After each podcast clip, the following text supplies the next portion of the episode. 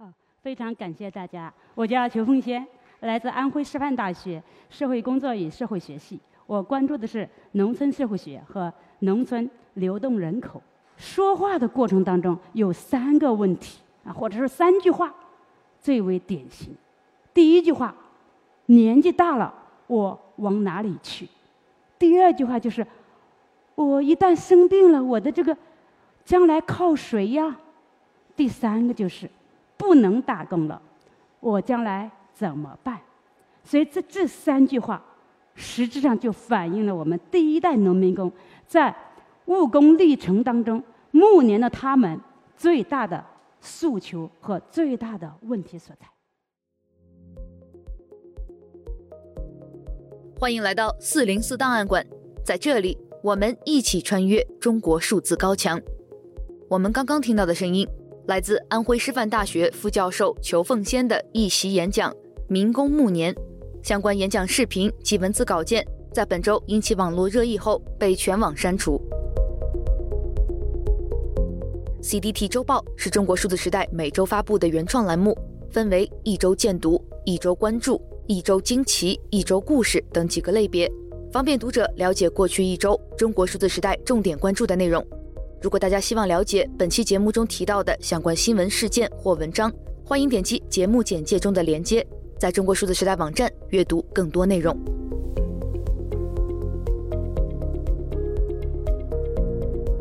七月二日至八日，这一周，在各省高考志愿填报截止之前，一所虚拟的山河大学在网上火了起来。山东、山西、河南、河北四省，由于考生人数众多，录取分数线高等原因，在中国的高考系统中，一直以来面临着地狱级考试难度。于是有网友开了一个玩笑，说这四省的高考考生可以筹资合办一所四省交界的大学，可以有效缓解这四省在高等教育资源上僧多粥少的问题。在这个天马行空的想法提出以后，很快不少网友纷纷参与进来，将这个虚构的山河大学的官方网站、招生简章、校训校徽。甚至录取通知书等接力设计出来，网友甚至激烈讨论了学校选址等问题，给出了多个备选方案。如网友所说：“一天建成一所大学，万事俱备，只差建校。”然而，很快山河大学的微博和知乎话题就遭到了封禁，多个网民自发创建的群聊也被强制解散。官方打压此舆论热度的动机不难想象。对此，有网友调侃道：“今天敢自发建立大学。”明天敢自发建立什么呢？我简直不敢想了。几天之后，七月六日，教育部副部长吴岩在某新闻发布会上回答了记者提及的山河大学相关问题。然而，他的回复充斥着大量答非所问的官话内容，也绕过了如何看待山河大学、官方是否支持建校等核心问题。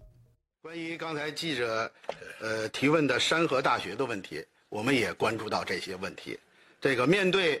我们高等教育进入普及化新阶段的这种新的形势，和服务区域经济社会发展的这种新的挑战、新的问题，教育部将围绕增强国家的竞争力、服务经济社会发展的重大战略、促进全体人民共同富裕的这种目标，不断地优化高等教育资源的布局结构，支持中西部地区，特别是人口大省。扩大高等教育资源的规模，优化类型结构和区域结构。谢谢。在这位教育部副部长的回答中，对于网民关心的推动教育公平，没有给出任何具体方案。他的一番车轱辘话，甚至不如 AI 的回答。有网友嘲讽：“你说他语文不及格吧，他滔滔不绝喷这么多；你说他及格吧，命题作文连题目都不看。”这种不说人话。已读不回、擅长画饼的官僚体制，或许本就是教育不公问题的根源之一。否则，为何总人口接近一亿人的河南省会成为全国皆知的高教洼地呢？为何网民会总结出山河四省的角色定位是种菜、挖煤、种地、炼钢呢？有网友建议习近平依托这波舆论，将山河大学直接创办于雄安。这样既解决了学生们对高等教育资源合理分配的期待，又抚平了雄安新区近期遭到的各种烂尾质疑。不过，这个建议目前看起来应该不会被听取。毕竟雄安新区关乎的是千年大计、国家大事，又和中国教育有什么关系呢？这一周，安徽师范大学副教授裘凤仙的一席演讲《民工暮年》引发网络热议，也就是我们在开头听到的声音。这位持续关注农民工生计问题的良心学者，在发了两千五百份问卷、访谈了二百人之后，得出了一项调查研究结论，即中国第一代农民工在进城打工近三十年后，带着一身病痛却无法退休，养老问题面临诸多困境，成为了被遗忘的一代人。微信公众号正面连接将这篇报告以“如此打工三十年”为标题发出，结果很快遭到了全网删除。而裘凤仙教授在一席的演讲视频及文字稿件也在一天后被屏蔽。有网友分析，“如此打工三十年”这篇文章虽然大段引用了裘凤仙的报告，但他更多提到了政府在农民工问题中所扮演的角色，因此声音显得更为尖锐。比如文章中列举了。当局制定各种排斥性政策，反复将农民工从城市里清退，既享受他们为城市所带来的各种便利，又拒绝为他们提供足够的权利与保障。这篇文章末尾还引用了裘凤仙教授一句平静且有力的质问：“他们和城市人一样，在城市工作一生，最后却一无所有，这并不正常。”而裘凤仙教授的一席演讲，则以学者角度讲出了自己的观察。裘凤仙教授自己也坦言，对农民工群体的同情共情，让自己很难保持学术上的价值中立。最终，这两篇文章一前一后遭到了封杀，而他们无非共同直指了真相，即中国广大农民工被剥削、被歧视、被侮辱、被漠视、被牺牲的真相。他们是国家强大、经济繁荣下的阴影。许多网友都提到，中国是一个充斥着各种歧视的国家。户籍制度、城乡二元结构等，本质上都是对农民群体的非人化，他们是自己国家的非法移民。而七月三日，中共中央政治局委员、中央外事办主任王毅在出席中日韩合作国际论坛会见日韩嘉宾的时候，也道出了另外一种歧视。我们中日韩的朋友们，我们到美国去，他们分不清中日韩，包括欧洲去也是一样的，不管你把头发染得再黄，鼻子修得再尖。变不了欧美，变不成西方，人要这样，跟在谁？他说：“不管你把头发染得再黄，鼻子修得再尖，也变不成欧美人。照这样的逻辑，也难怪西北少数民族被指责讲不好中国故事，缺乏所谓的国家认同了。”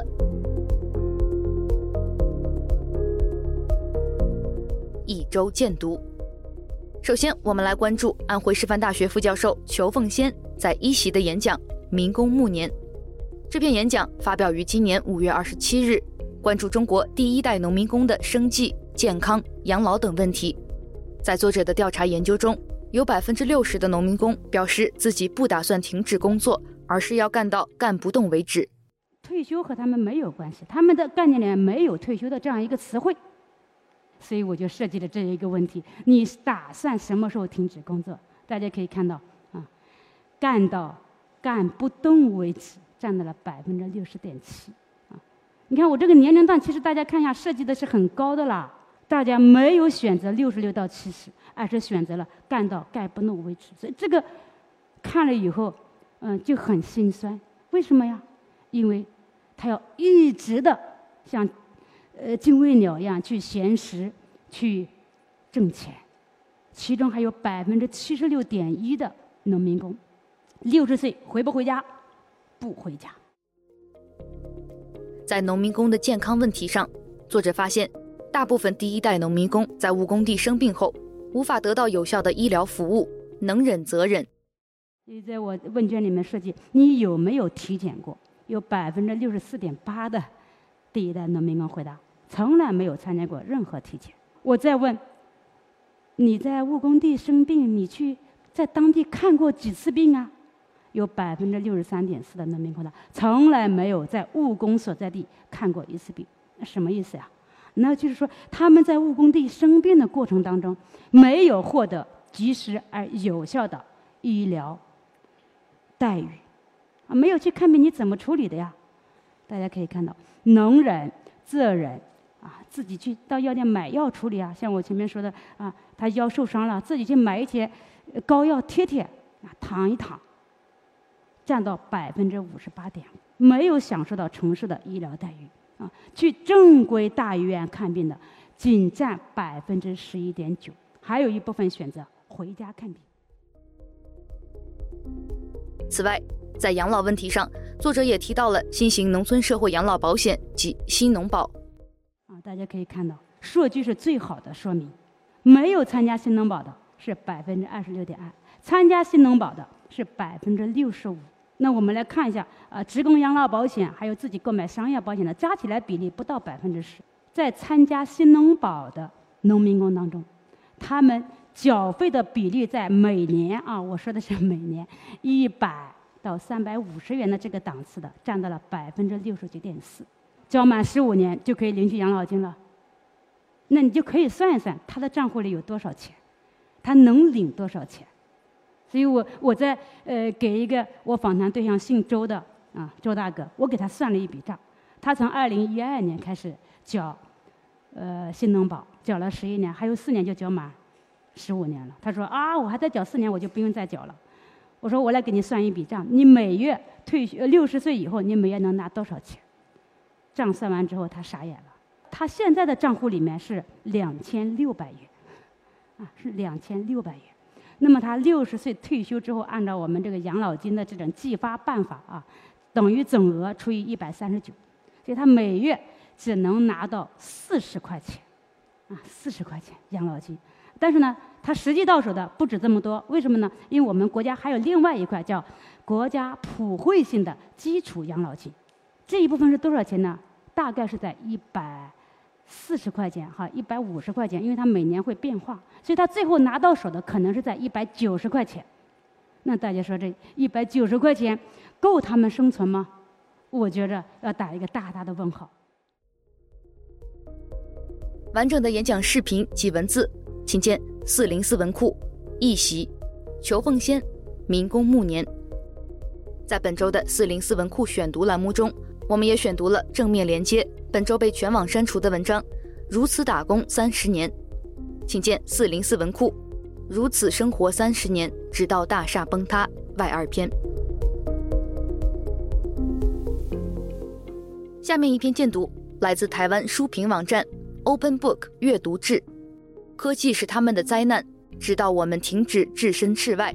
新疆在教育营作者讲座，文章写道。网际网路和中国的便宜华为手机进入新疆，很多人以为这是新疆人生活改善的明证，殊不知过了一段时间，这成为一个陷阱。手机上种种生活的记录，都成为维吾尔族、哈萨克族等当地少数族裔人口被定罪的证据。研究者戴伦·拜勒因此将手机的引入新疆誉为一场手机灾难。拜勒的新作中译版《新疆再教育营》。中国的高科技流放地，近日在台湾由春山出版。拜勒是人类学者，汇集各方访谈和中国内部流出的档案，研究新疆在教育营的实际面貌。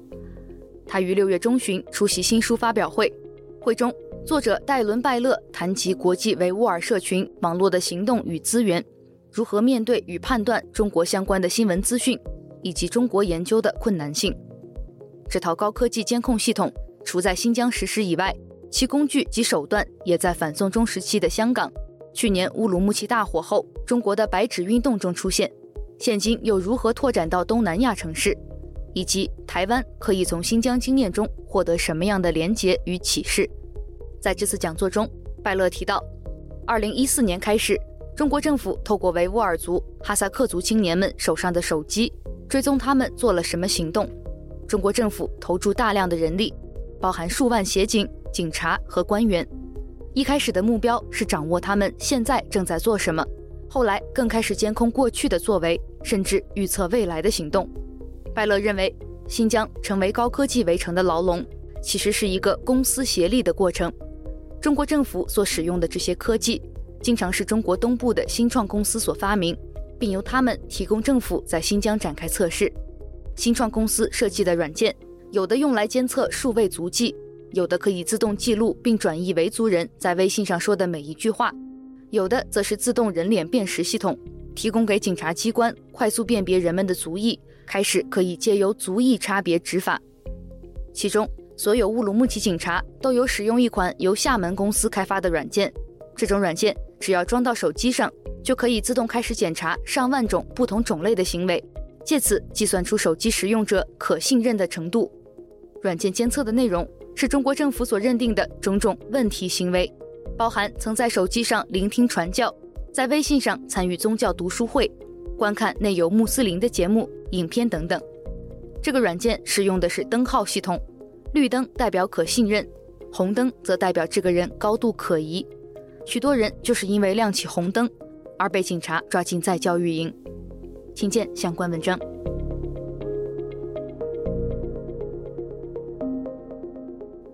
周关注。二零二三年中国高考志愿填报还未结束，一所虚拟的山河大学在网上火了起来。由于河南、山东等人口大省的考生众多，录取分数线很高，导致许多考生考不上很好的大学。于是有网友开了一个玩笑，提出如果山东、山西、河南、河北这四个省份的三百四十三万考生，每人出一千元，总共就有三十多亿，就可以打造出一所四省交界的综合性大学。面向山河四省招生，这个玩笑一经提出，很快便传播开来。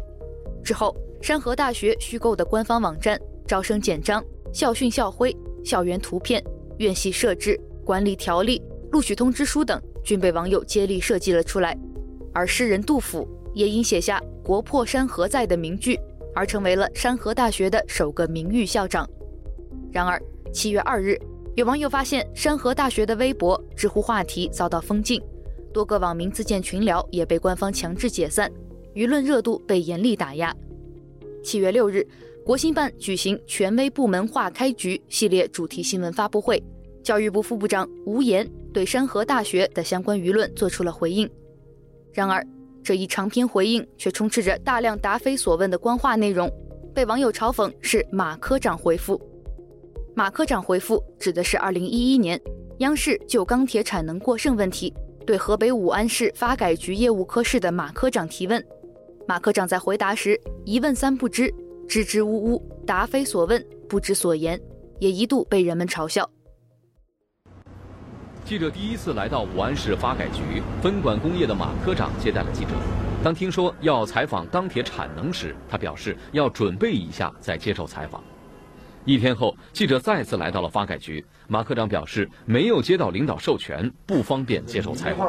呃，宣传部，那老搞宣传的，都掌握这个大方向，知道怎么办。我我我这个弄不了。在记者一再坚持下，马科长表示要先听一下问题，准备一下。而这一准备就是三个多小时。虽然在这间会议室的文件柜中就放着当地各工业企业的经营生产情况统计。但是，当记者晚上快八点离开发改局时，仍然没有获许采访。第二天上午，经过武安市领导的协调，马科长答应接受记者的采访。可当记者问到当地产能情况时，马科长的回答却让记者很意外。那到目前为止，我们这个钢铁产能现在情况情况怎么样？钢铁，呃，我们的这个历史发展比较长。呃，产业功能呢比较丰富。那到目前为止，我们这个钢铁产能的情况是怎么样？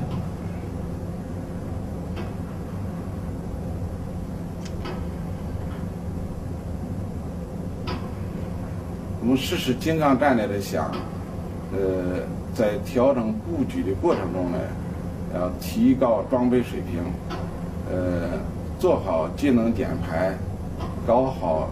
循环经济发展，能问一下，就到目前为止，现在钢铁产能情况怎么样？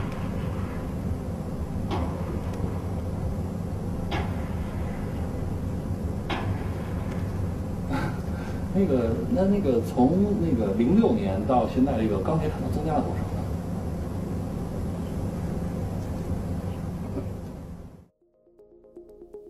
有人称马科长的回答是中共官场的语言艺术现实教育课。本周关于山河大学及相关舆论，中国数字时代共搜集整理了四篇文章，分别是 CDT 百科、山河大学是什么梗、两篇相关的网络民意，以及来自独角星工作坊的文章。山河四省缺的不是好大学，而是精神的出海口。请见相关文章。下面我们要关注的事件可能会引起大家的不适。事情发生在六月十七日，山西介休一名未成年男孩被逼吃下粪便，而此过程被霸凌者录下来发到了网上。在视频引发网络舆论后，七月一日，中共介休市委网信办发布情况通报，称已给予欺凌者及家长批评教育，责令欺凌者及其家属赔礼道歉，给予受害者心理辅导，并说。双方的家长已经和解。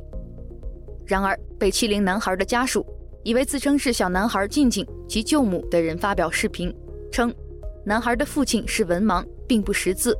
事件发生于六月十七日，六月十八日，孩子爸爸报警立案，直到六月三十日晚上十点多，当地派出所把男孩的父亲从家里带走，不允许其他人跟随，直到七月一日凌晨两点才放出来，而且所谓的谅解书。还是其他家属第二天从当地派出所所长那里拿到的。大家好，我们现在在我姐家，这就是我姐家平时生活状态。我刚回来，我看见孩儿这情况不对了呢，造成的影响太大了。现在的孩儿是痴痴呆呆的。六月十七号出了事，六月十八号我姐夫报了案，这半个多月了。你说说我姐夫和解了吧？哪有和解的人？是晚上十点多，走着人凌晨两点多，我姐夫在按了手印儿。此外，也有网友透露，被欺凌的小男孩家里特别穷，父亲没有文化，母亲有精神病。被欺凌后，男孩已经变得有些痴呆。事发后，镇里、村里都在给受害者施压，让花钱解决。受害者邻居也受到村长等人的施压封口，许多网友对此感到义愤填膺，不理解家长为何选择和解。微信公众号“亮剑”作者魏春亮对此评论道：“贫困的底层能有什么资源来对抗施暴者和强大的舆情处理机制？社交媒体已经是他们能够得着的最可能、最有力的武器。他们两手空空，唯一拥有的只有一张嘴。但即使如此。”他们也没能很好的用起来，沉默寡言和词不达意，造成了他们的失语，而这种底层的失语又加剧了他们争取正义的难度。孩子在被逼吃粪后变得痴痴呆呆，父亲坐在派出所门口沉默不语，静静面对镜头却连话都说不明白。除了被和解，还有什么别的途径可供他们选择？请见相关文章。七月七日，知乎宣布匿名发布入口将于近期取消，用户将不能匿名创建问题或匿名发布内容。对于历史匿名内容，用户可自主选择是否将其转为实名。知乎表示，作为社区早期的产品机制，匿名功能的上线初衷是建立在用户开放讨论、友善互动的基础之上，但随着互联网沟通环境日益复杂，为保障社区内的良性讨论，知乎预计在七月十四日。会将最新版本 APP 上线各大应用商店，匿名功能将在新旧版本 APP 端及 PC 端正式下线。有网友注意到，就在同一天，七月七日，国家网信办发布《网络暴力信息治理规定》征求意见稿，拟制定新规约束网络暴力。这份规定中要求禁止创建以匿名投稿发布不良内容的话题和群组。在知乎问题如何看待知乎下线匿名功能中，有匿名用户写道：“自由就像空气，你只有在窒息时才会感觉到它的存在。”请见知乎问答：如何看待知乎下线匿名功能？下面一篇关注来自红星新闻七月六日的报道：男子私自建桥收费五万，被以寻衅滋事罪判刑，桥也被拆了。文章写道：近日。一则村民私自建桥被判刑的新闻引发热议。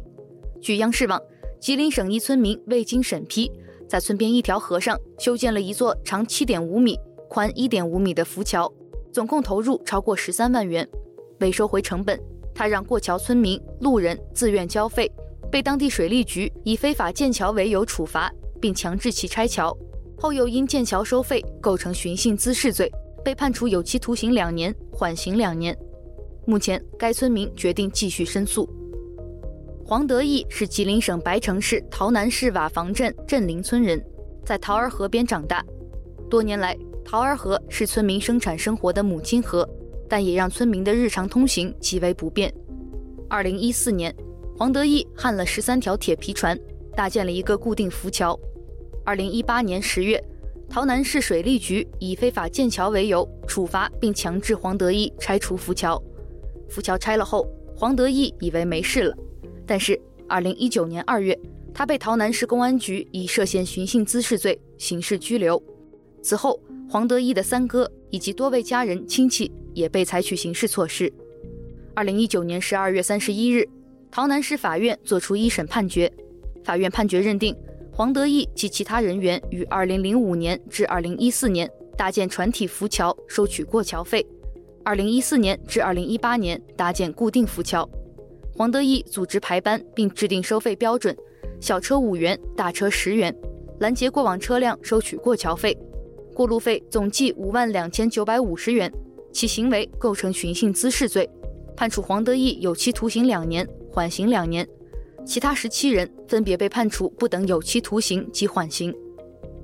在桃南法院认定的总计五万两千九百五十元的过桥费中，被黄德义收费最多的是村民李某某。共两万元。根据黄德义和村民李某某的说法，这笔钱经法院给李某某后，又被李某某退给了黄德义。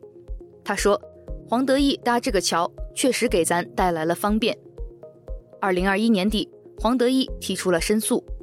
他说：“我觉得自己很冤枉，自古以来修桥补路都是好事，怎么到我这儿就被判刑了呢？”对于收费，黄德义称自己在汉船体。搭建上投入超十三万元，收费是想收回成本，同时他从未强制收钱，都凭村民自愿，对一般的过路人也不存在不给钱不让过的情况。李某某、镇林村某村干部和多位桃儿河对岸安全村村民也证实该说法。然而，黄德义的申诉并不顺利。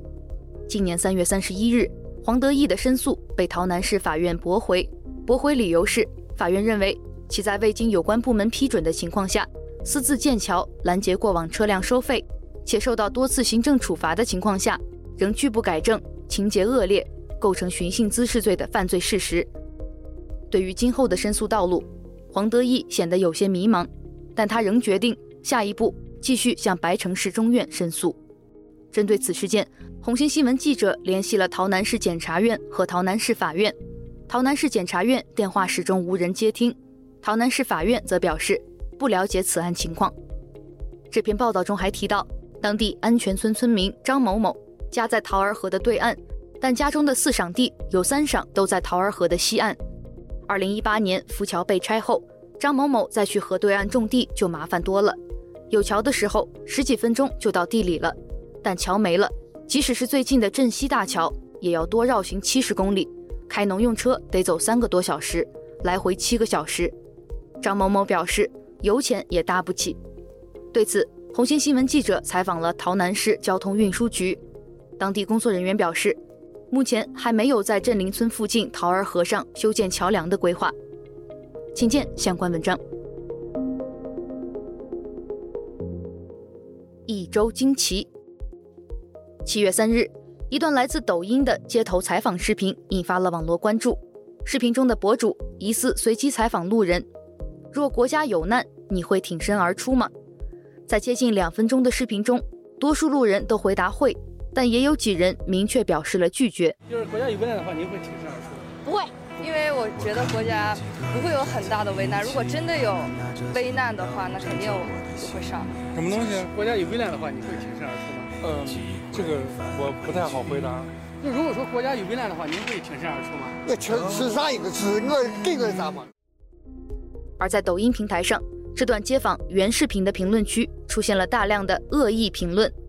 有人指出，这种中国式政治正确提问属于某种道德绑架，会给受访者一定心理压力。但即便如此，还是有人说出了内心真实的想法。网友不必以后评论道：“如果个人的苦难与集体无关，那集体荣誉与个人有何关系？请见网络民意：若国家有难，你会挺身而出吗？本周第二篇惊奇来自微信公众号麦杰逊。北极鲶鱼上热搜后，蔡徐坤爆了。文章写道：昨天即七月一日，各大平台的热搜榜单上都出现了一个久违的“爆”字，而这个话题是央视频下架蔡徐坤所有视频。目前，这个话题阅读次数已达到了十三亿，而且有三十一家媒体报道了此事。但是，其实，在蔡徐坤这个热搜爆出来之前，另一个话题也悄悄登上了热搜榜。这个话题是深圳交通局再回应前局长孙女炫富事件。是的，北极鲶鱼事件其实昨天也上热搜了，而且阅读还达到了九千万。发布这个新闻的媒体达到了五十六家。关注北极鲶鱼这个严肃社会事件的媒体数量，竟然比关注蔡徐坤这个娱乐圈事件的媒体数量还多。这在我的印象里还是第一次。总之。在媒体关注数更多的北极鲶鱼事件上了热搜后，蔡徐坤视频被央视下架的话题就爆了，然后北极鲶鱼的热搜就慢慢的淡出了公众的视野。北极鲶鱼好不容易有了后续，就被另一个娱乐圈的事件盖过去了。这到底是一个巧合事件，还是一个必然事件？只能说我也不得而知。而北极鲶鱼被蔡徐坤压下去的热搜内容就是，有记者从相关部门获悉。目前，深圳交通运输局已无权限调查北极鲶鱼的事。目前此事已由深圳纪委调查，但调查暂无结果，请耐心等待通告。请见相关文章。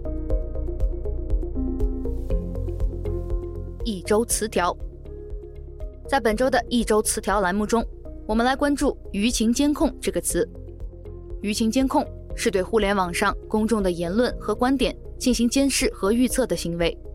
在中国社交平台小红书泄露的审查知识库中，小红书的舆情监控部门这样定义舆情监控：一、易引起社会恐慌、影响社会稳定的内容，如敏感地点突发重大火灾、群体性事件、针对特殊人群的刑事暴力案件；二、公共卫生或社会安全事件，如化学爆炸、恐怖袭击、食品中毒、重大生产事故、交通事故。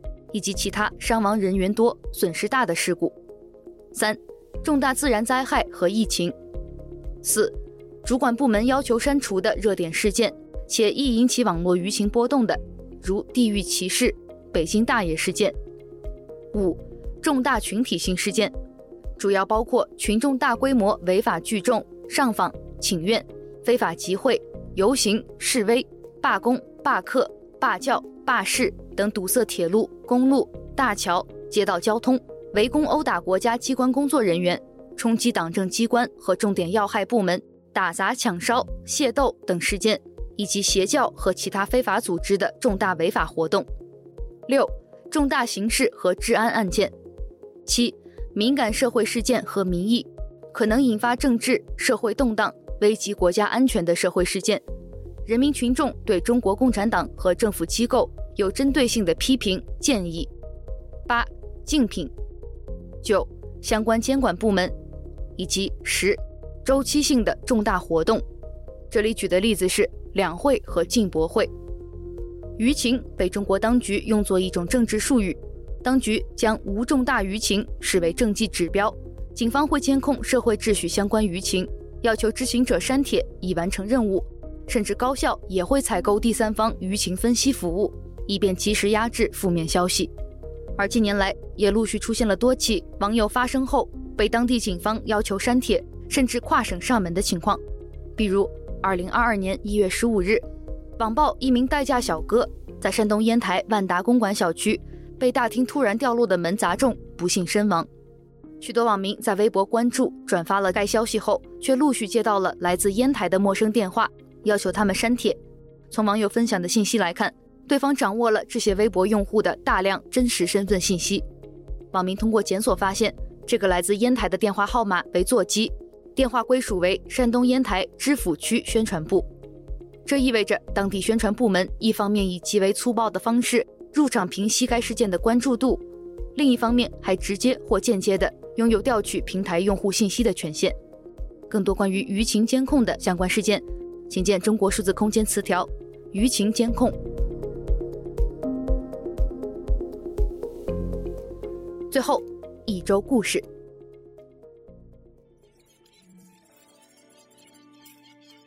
七月一日，在新浪微博上，一则在北京马驹桥劳务市场的现场采访实录引起舆论关注。视频中，一名务工人员讲述了当下务工人员所面临的困境，而就在他的身后，在北京马驹桥附近，大量务工人员聚集寻找工作机会。快递十二个小时一百六都巧了，现在的一百六啊？对啊，十二个小时一百六，早些，早些，还拿一个人拿一个人顶仨人使的话。在这市场把，你当做人去了把，你这个人当做一台机器使，让你连喝口水的时间都没有，没连连个让没没人间地方时间都没有。限制你十分钟，十分钟走个走个两回都不够。就算有活儿，这市场上就算有活儿，让你去干一天，回来在床上最少要躺三天。三三天还能让跑就给四天，十二个小时才给一百五。这地方不行不行，你看看。不行，还 这么多人呢，你看这。这人多，你这就是。咱凑个热闹，人多是一个，但是这市场上主要是给多少钱都是有人去。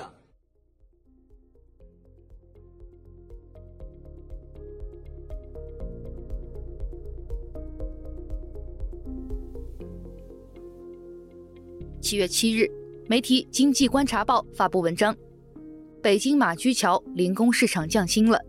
文中也提到了我们刚刚听到的这则最近在网络引发关注的马驹桥现场实录短视频。文中也采访到了这则视频的主人公之一郝笑。文章写道：八年前，十五岁的郝笑就从甘肃来到了马驹桥。他对记者表示，以前早晚马路边上都停满了招零工的班车，只要你能干，保你天天有活。二零一九年之后，因为北京周边一些低端工厂倒闭或搬迁，马驹桥劳务市场上的活就越来越少，正常人待在马驹桥市场上。没法养活一家人，现在马驹桥都只有脏活、累活、垃圾活，比如刚刚中介喊的招快递装卸，十二小时只有一百六十元，做一天得休息三天。十几分钟里，他将类似的观点如演讲般重复，但很少有人去接他的话茬。自己不也在马驹桥混吗？还每天来埋汰我们。本来蹲在好校附近的一个零工，甩下这样一句话后，站起身来。选择另一处地方蹲下，请见 CDTV，来自底层的声音，北京马驹桥现场实录，以及来自经济观察报的文章。北京马驹桥零工市场降薪了。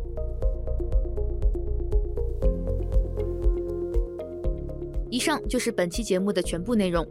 如果大家希望了解本期节目中提到的相关新闻事件或文章，欢迎点击文字简介中的链接。在中国数字时代网站阅读更多内容。中国数字时代 （CDT） 致力于记录和传播中文互联网上被审查的信息，以及人们与审查对抗的努力。欢迎大家通过电报 Telegram 平台向我们投稿，投稿地址请见本期节目的文字简介。阅读更多内容，请访问我们的网站 cdt.media。